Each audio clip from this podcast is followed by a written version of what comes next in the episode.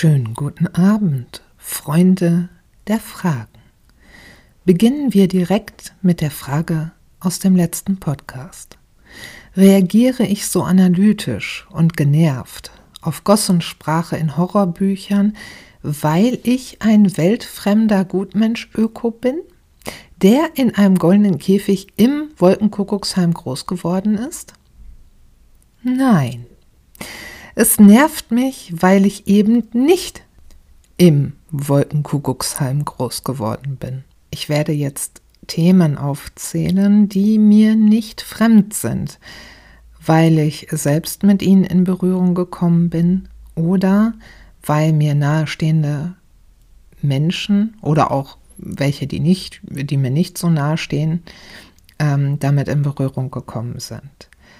Aufgrund der Diskretion gehe ich allerdings nicht näher darauf ein, sondern ihr werdet jetzt einfach eine Liste von Stichworten hören. Gewalt, Gewalt gegen Kinder, Frauen, Männer, Süchte, sexuelle Übergriffe, Mobbing, Suizid, Krankheit, Tod, Existenzängste, Geldnot, Angst, Depression, Rassismus, Frauenfeindlichkeit, Altersdiskriminierung, Klassenunterschiede, Ausgrenzung, Beleidigung und so weiter. All diese Dinge sind mir nicht fremd. Diese unsozialen Stereotypen in Horrorbüchern, die es auf keine drei Sätze ohne ein Schimpfwort schaffen, kenne ich aus der Realität. Als ich ein kleiner Stoppelhopser war, wurden mir meine Schuhe auf dem Spielplatz geklaut. Ja, ähm, ich habe sie dann wiederbekommen, ähm, was allerdings äh, ja einige Schwierigkeiten beinhaltete. Ähm, da diese Schuhe dann auf so einem hohen Kletterturm landeten, ja, war nicht so schön. Ich bin mit Steinen beworfen worden, auf dem Fahrrad von zwei Halbstarken gejagt und äh, vor der Tür lauerte man mir auf, um mich zu verprügeln. Jetzt denkt ihr wahrscheinlich, meine Güte, wo ist die denn groß geworden? Ja, nicht äh, alle Gegenden, in denen wir gewohnt haben, waren so toll. Wobei ich sagen muss, das mit den Schuhen ist mir eigentlich in einer recht guten Gegend passiert. Hm, tja, so war das damals. Äh, was soll ich sagen? Ich hatte halt diese Dinge im echten Leben. Und deswegen brauche ich sie nicht in meinen Büchern. Das heißt aber nicht, dass ich davor die Augen verschließe. Nein, ganz im Gegenteil. Mir ist halt sehr bewusst, dass es diese Dinge gibt. Oft habe ich den Eindruck, dass etwas spöttisch darauf hingewiesen wird, dass dieses oder jenes Buch nichts für sensible Gemüter, Menschen, die zart beseitet sind, ist. Nicht immer. Das ist wichtig.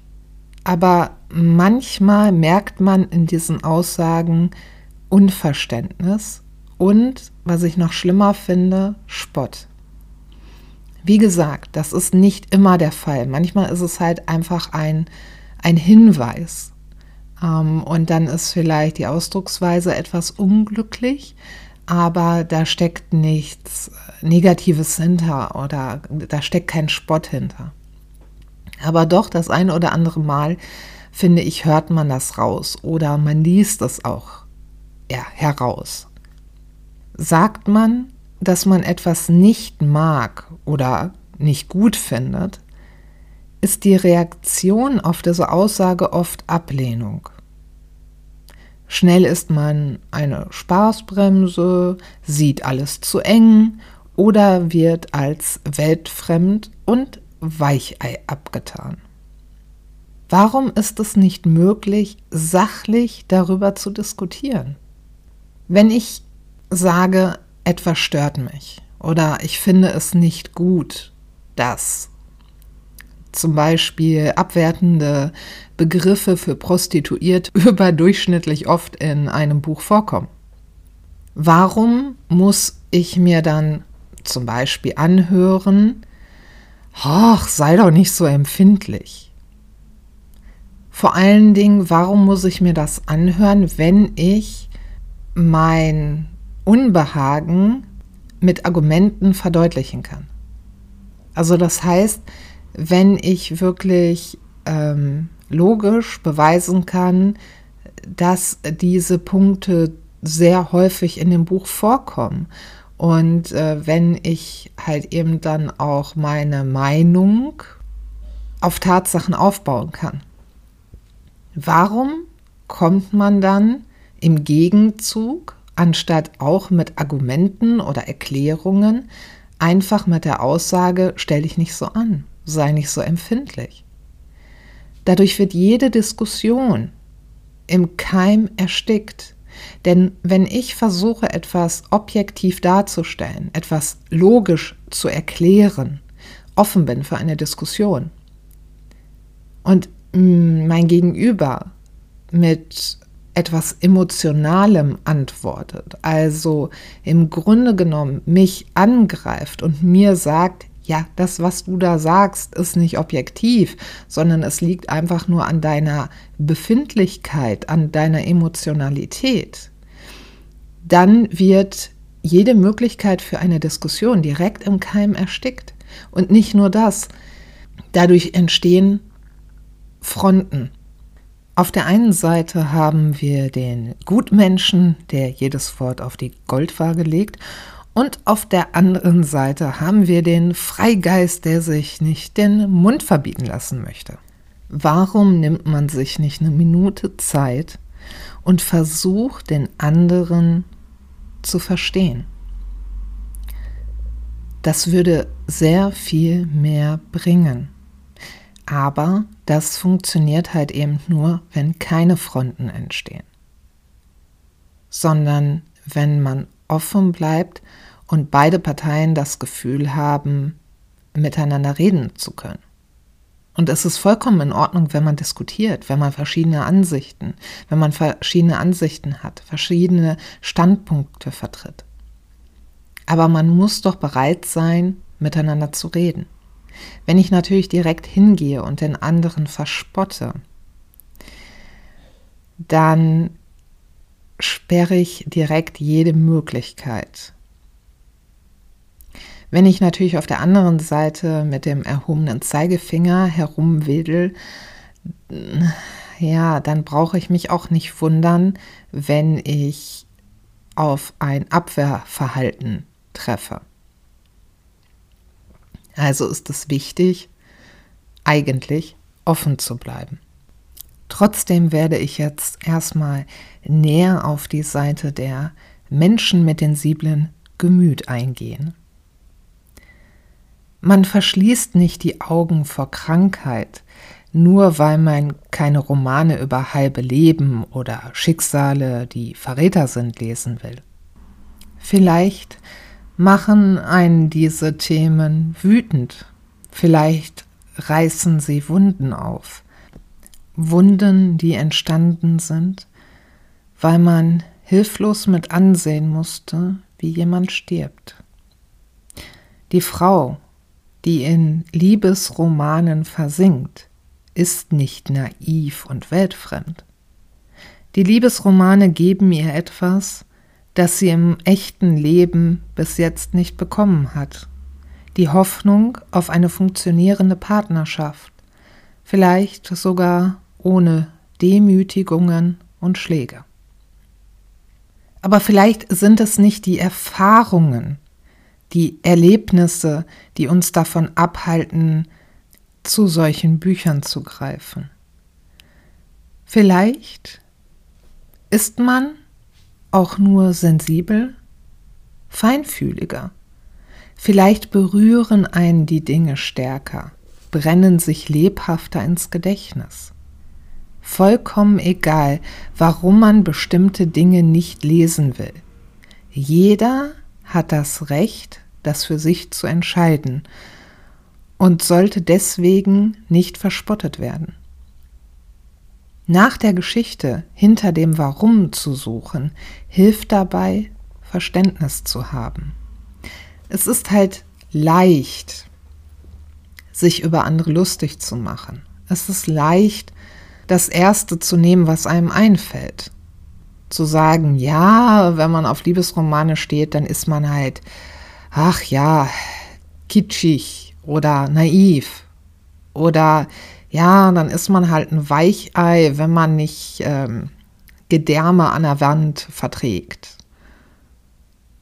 Oder man ist weltfremd und verschließt die Augen vor der Realität, weil man halt keine Bücher lesen möchte, in denen Krieg, Krankheit, Tod vorkommen.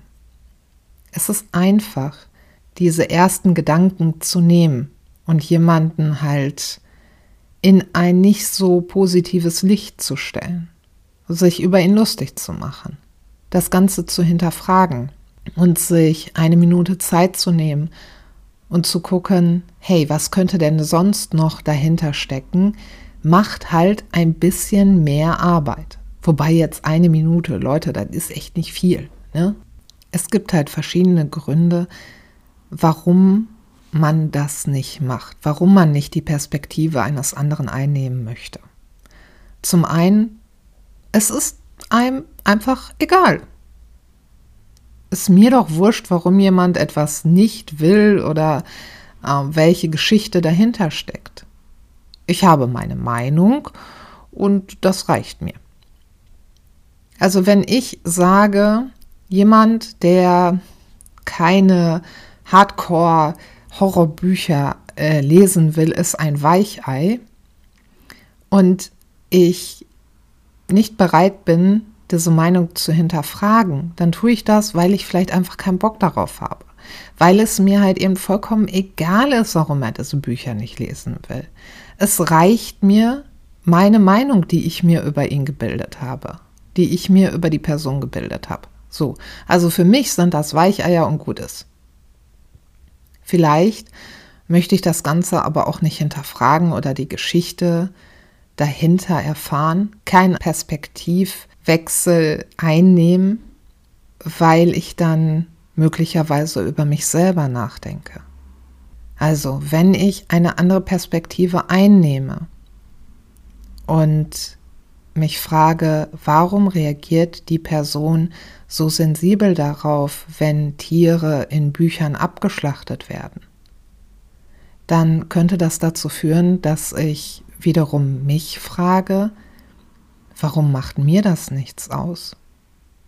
Und hier kommen wir halt eben in einen Bereich, den viele nicht betreten wollen, nämlich der Bereich, in dem man sich mit sich selber beschäftigt, sich selbst hinterfragt.